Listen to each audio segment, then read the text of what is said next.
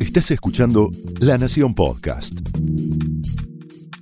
A continuación, el exitoso ciclo de entrevistas de La Nación Más, ahora también para escuchar. Esto es Conversaciones.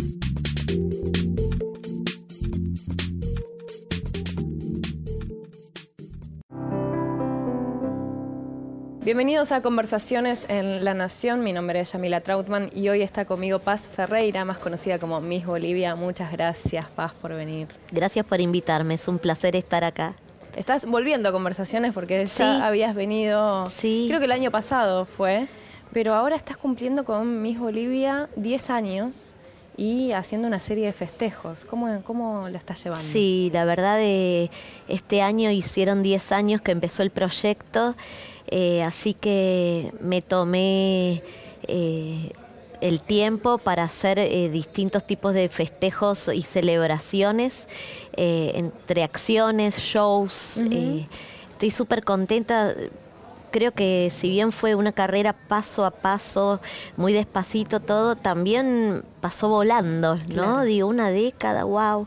y bueno, hicimos empezamos con shows eh, a principio de año y ahora que va concluyendo el año llegamos como a la fiestita de cumpleaños más eh, que más organizamos que es ahora en un niceto.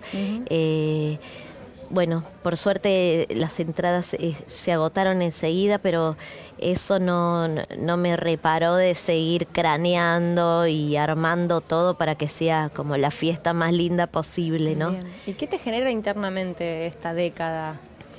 Uy, me genera de todo. Mira, mm. te digo, yo fui a, terapia para, por porque mm, en realidad es una década en la que yo también puse en suspenso o bueno corté con mi, carrera anterior, ¿no? Que, es de la principalmente es de, psicóloga. y también bueno como productora, pero sobre todo mi actividad de base esa, ¿no? La de la salud.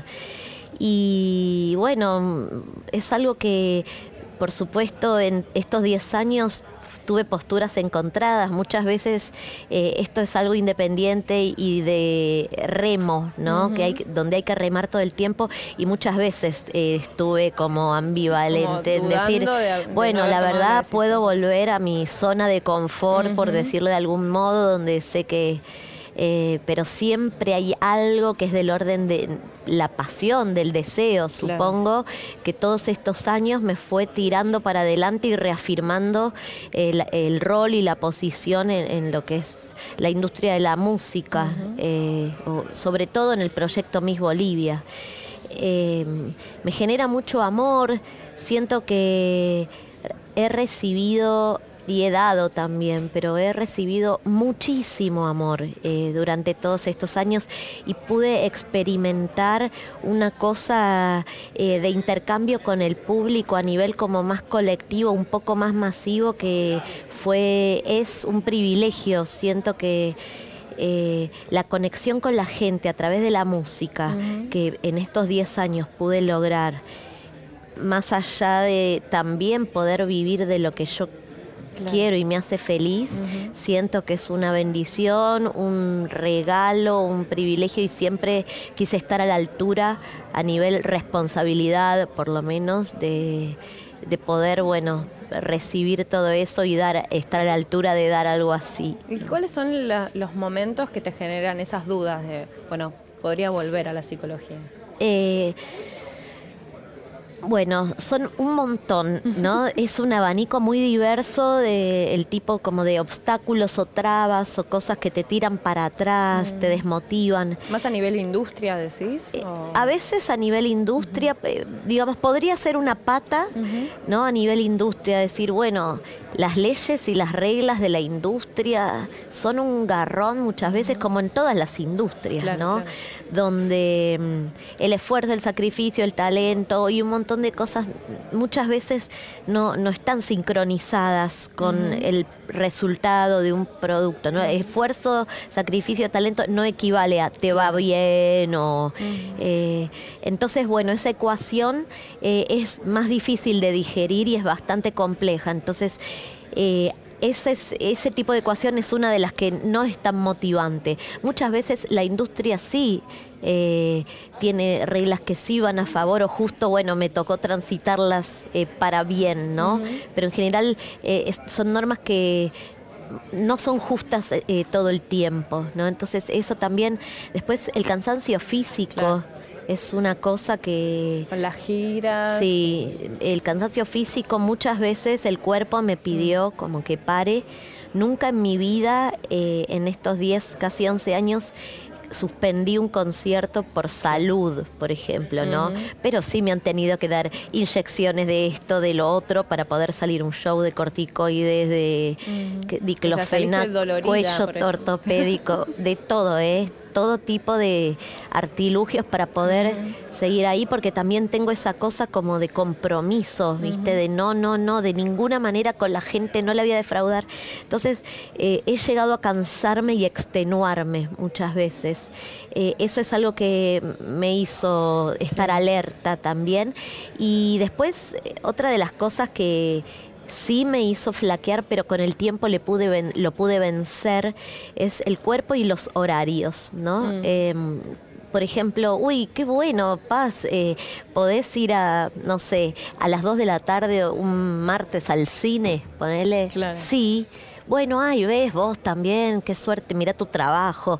digo, pero los cumpleaños de mi mamá no estoy, los cumpleaños míos, muchas veces laburo, no tengo actividad los fines de semana cuando todos se reúnen. Eh, y lo peor de todo siempre fue el horario tras noche para mí, que al principio lo disfrutaba y ahora me desfasé biológicamente de ese horario. Entonces, bueno, tu show es a las tres y media, está en la grilla. Y yo digo, no, de ninguna manera. Entonces ahí empieza la negociación en las peleas.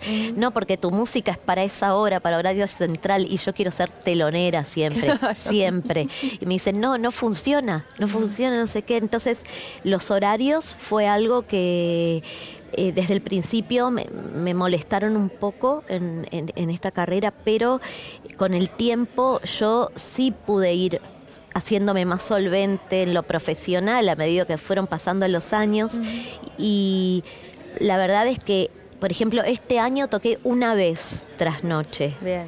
Vas pudiendo elegir ahora, ¿no? Sí, tengo la posibilidad de elegir y de también al tener tu público vos puedes decir, eh, gente, alquilamos un teatro o hagamos un show a las 9 de la noche, ¿no? Después te vas a chupar, a comer, lo haces igual, digo. Y vos vas al cumpleaños de tu mamá. Y yo, y yo puedo ir a comer también, o ir al cumpleaños de mi mamá.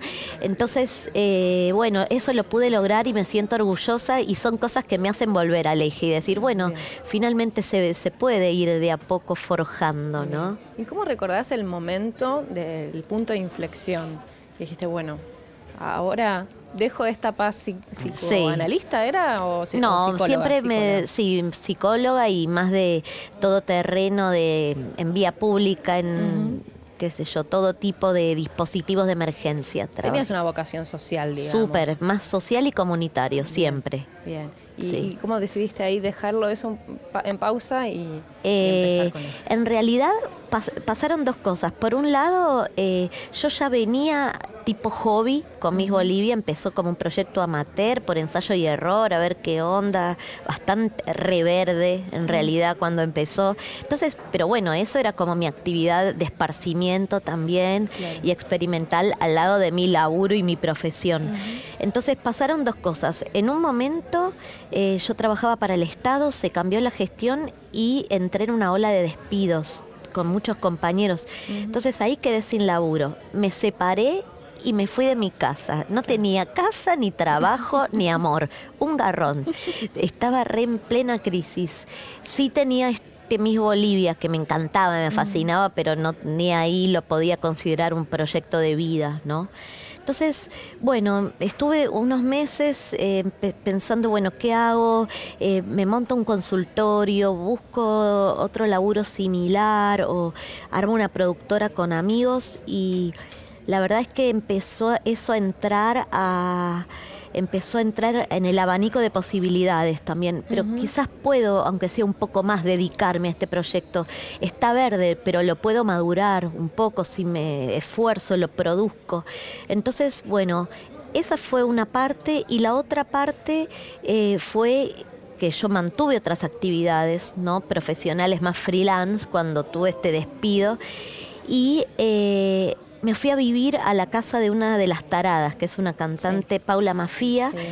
Eh, entonces yo ahí viví un año y medio. En ese año y medio viví comunitariamente, no tuve que pagar alquiler, mis gastos de, antes no los tuve, tampoco, no tenía un salario tampoco, cambió toda mi, paradigma, pero lo que pasó fue que eh, mientras mantuve esas actividades, Miss Bolivia empezó a pedirme como más, de, más tiempo, me demandó más tiempo, más RAM, más dedicación y en un momento me empezó a competir con el resto de las cosas y tuve que tomar una decisión y dije, bueno, y si en realidad toda esta plata que no estoy usando para un alquiler y que ya la tengo, me habían indemnizado la uso para hacer mi primer disco, producirlo de forma profesional con un productor. Y así fue que, me, jugué e hice ese disco. La inflexión tuvo que ver, porque en ese momento era todavía el momento del disco, eh, la inflexión tuvo que ver con tener un primer material físico eh, que estaba buenísimo y sonaba profesional yo eh, haber podido dedicar, ceder económicamente eso y después que Miss Bolivia me empezó a atraer mucho a mí y yo decidí, en vez de buscar otro laburo, hacer que además de ser mi pasión, mi amor y mi deseo, convertirlo en una forma de vivir, ¿no? Eh, y no busqué otro laburo. Empecé a tomar eso también, como si fuera un laburo también, ¿no? Em, y así fue, y nunca más paró. Y después tuve que empezar a dejar todo lo otro. Qué sé yo, daba clases de alguna cosa, de más frilo, changas.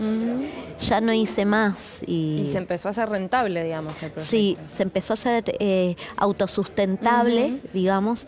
Tiene muchos ciclos distintos, ¿no? No es un proyecto eh, ascendente y estable, ascendente y regular. Hay... Eh, es todo sale de, mí, ¿no? No es que recibo subvenciones, ni sí trabajo con compañía discográfica, trabajé con distintas y eso estuvo re bueno también, aprendí mucho, eh, pero sigo siendo un, proyecto independiente, entonces eh, sí, fue autosustentable, no necesité trabajar de otras cosas, pude dedicarme a esto, después con el tiempo ya éramos como 10 personas las que vivíamos de Miss Bolivia, no tipo una changa, sino vivir de Miss Bolivia. Entonces, eso también se transformó algunas veces en una responsabilidad y hasta ha rozado la presión. ¿no? Eh, volviendo atrás a la pregunta de qué cosas a veces son extenuantes. Bueno, esas presiones también, ¿no? Porque hay familias que dependen de vos. O no, bueno, no lo sé, pero quizás sí, hay una persona comprometida a trabajar conmigo casi exclusivamente, entonces yo tengo que también generar trabajo para esa persona que no toma otras prioridades, ¿no? Eh, es un tema ético, por decirlo de algún modo. Y, pero bueno, sí, la verdad es yo estoy contenta, eh, hay cosas que muchas veces queremos hacer y el proyecto mismo nos solventa esto. Bueno, queremos hacer un video, bueno, pero necesitamos un poco más todavía de fondos para hacerlo, bueno, y lo sacamos de un show, es como que contamos con eso. Por, por ahora, y hay veces que no. hay veces que estamos así y bueno, yo lo elijo también. Eso es seguir siendo freelance de algún modo, ¿no? Y en estos 10 años también Paz dio lugar, o sea, no solamente a Miss Bolivia como un proyecto musical, sino también como un personaje con sus ideas y su militancia. Eh, estuviste, bueno, muy presente desde que empezó el Ni Una Menos movimiento y después este año también en el proyecto de debate por la legalización del aborto. Eh, ¿Cómo, fuiste dándole lugar a, esa, a esa, militante, digamos, en las redes sociales y también a través de tu música?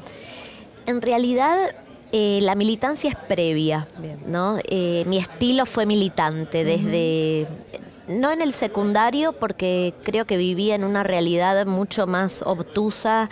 Eh, iba a un colegio privado católico donde ni siquiera jamás se habló de la dictadura militar, por ejemplo. ¿no? Mi despertar fue más o menos a los 16 años cuando me enteré de todo, reaccioné. Eh, putié eh, y dije voy a hacer algo con esto, con este silencio que tuve en mi vida. Eh, y así fue que desde que empecé a ser una estudiante universitaria, eh, empecé a militar en la universidad, afuera de la universidad, en los barrios, como docente también universitaria, que varios años me dediqué a la docencia. ¿Dentro siempre, de psicología? Sí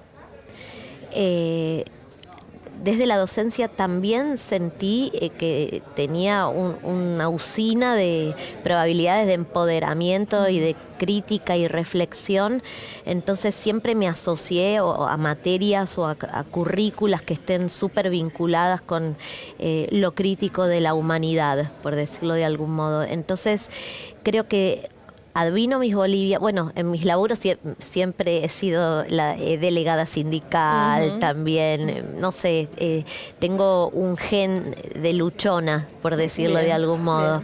Entonces, después vino mis Bolivia y creo que lo que simplemente sucedió fue que cantante Miss Bolivia o este personaje Miss Bolivia barra Pa Ferreira fue empezando también a plasmarse con esa militancia y yo permití que la música se permee con eso, ¿no?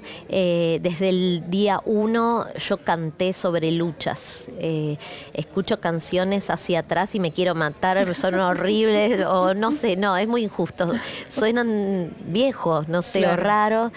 Eh, y estaba empezando, pero ahí está la lucha y eso para eso me hace abrazar las canciones de vuelta y, amarlas. Entonces, no hay contradicción. No hay contradicción. Se le sumó una mm, capa más a este circuito de lucha y militancia que fue la música y el arte y sí siempre aproveché y es algo que me parece que está buenísimo, las instancias de visibilidad y de poder mediático, quizás de decir, uy, bueno, eh, no sé, ahora vine acá, ponele, estoy acá, acá hay cámaras, estamos hablando, está abierta la visibilidad.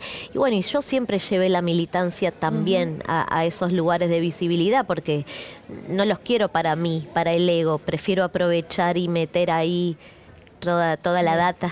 ¿Y cómo, cómo es la repercusión con tus seguidores a través de las redes sociales o en la calle y bueno, en estos en estos espacios, por ejemplo, cuando eh, cantaste en, eh, esa, noche por la legalización del aborto o demás?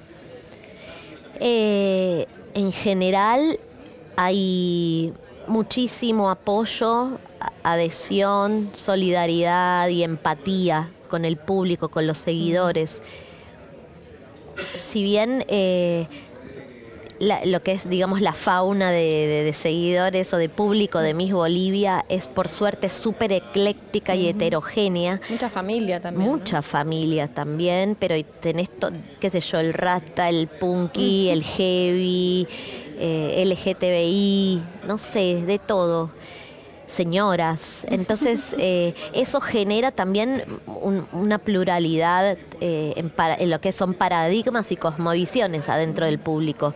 Entonces, no a todos les gusta todo.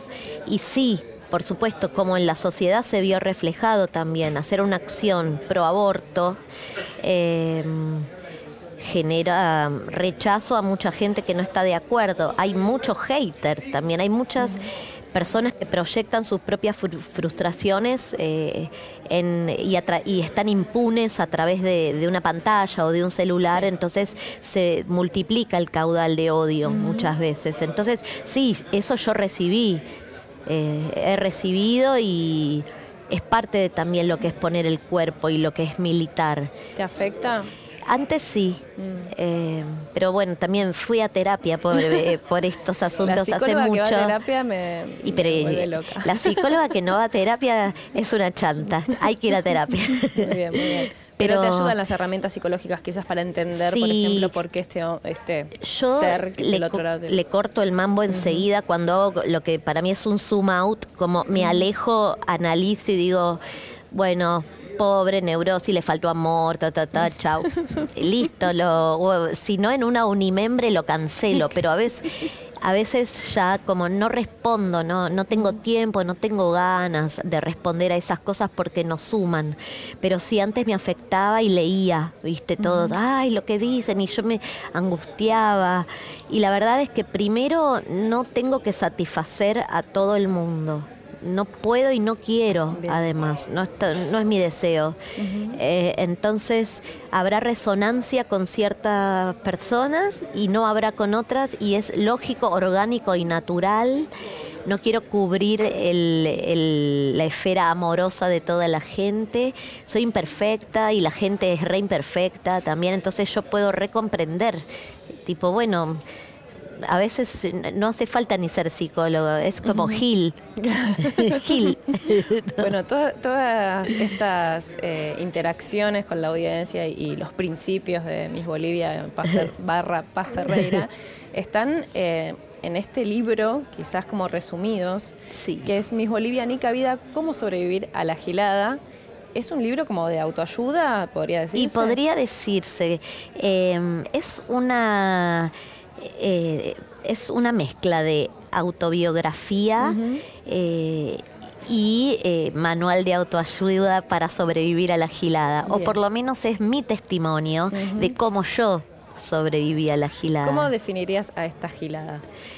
Yo creo que mm, cada vez es algo más amplio, es como decir el, gran hermano, ¿viste? La gilada puede ser el Estado, el, intolerante, el fascista, eh, el, abusador. El abusador de poder, el machista, sí. Pues es tanto el odio, sobre todo la, intolerancia, ¿no? Entonces, eso eh, se puede cinturear o se puede transformar eh, eh, el dolor o el daño que puede generar eso a la humanidad, se puede transformar, en mi caso yo creo a través de la palabra, de la música, eh, pero creo que cada quien tiene a su alcance alguna herramienta para hacer que este mundo sea menos gil, de algún modo, ¿no? y bueno, y este libro tiene un, me interesó, es mi primer libro, soy una debutante en esto, para mí es un súper desafío. Eh, entonces acá está lo que es el autorrelato, pero eh, está el, cuento, eh, el haiku, la poesía prosa canciones, es multiestilo, ¿no? está muy ilustrado también. Está muy ilustrado, está en colaboración con muchos y muchas hay ilustradores. Fotos de infancia. Hay fotos de mi infancia. Vamos a mostrar. Tomando la comunión. Se derrite la hostia. Pero sí, esa foto es muy impactante para mí. Eh, Dios y Dios, ese Dios, digo, ¿no? El de la hostia.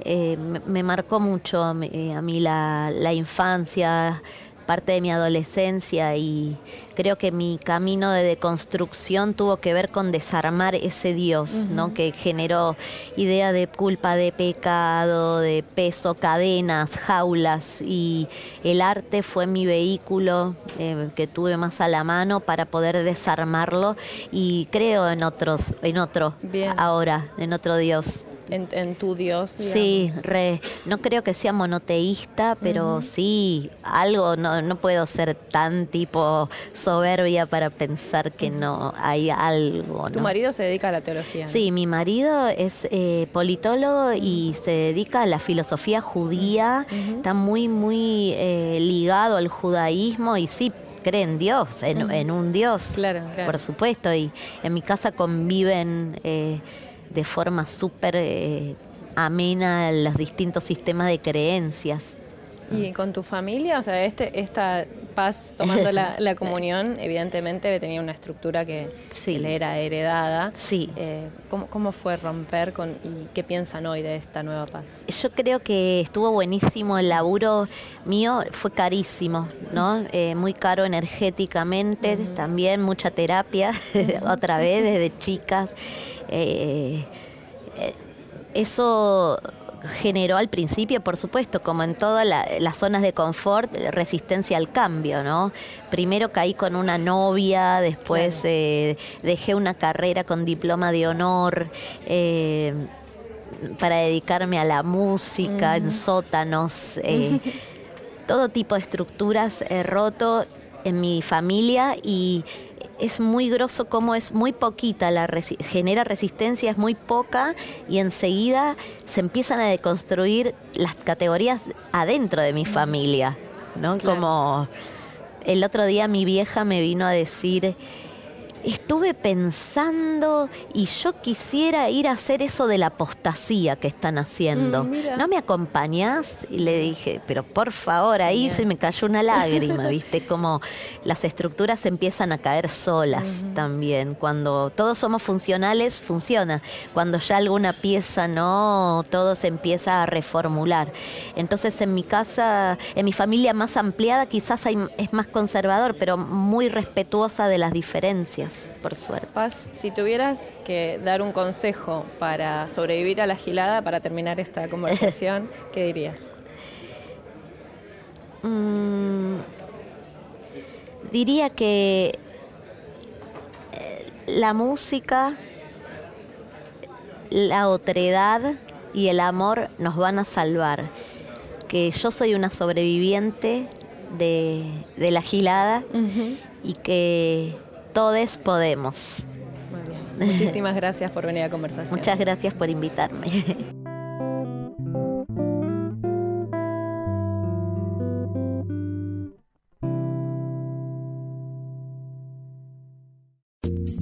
Esto fue Conversaciones, un podcast exclusivo de la Nación.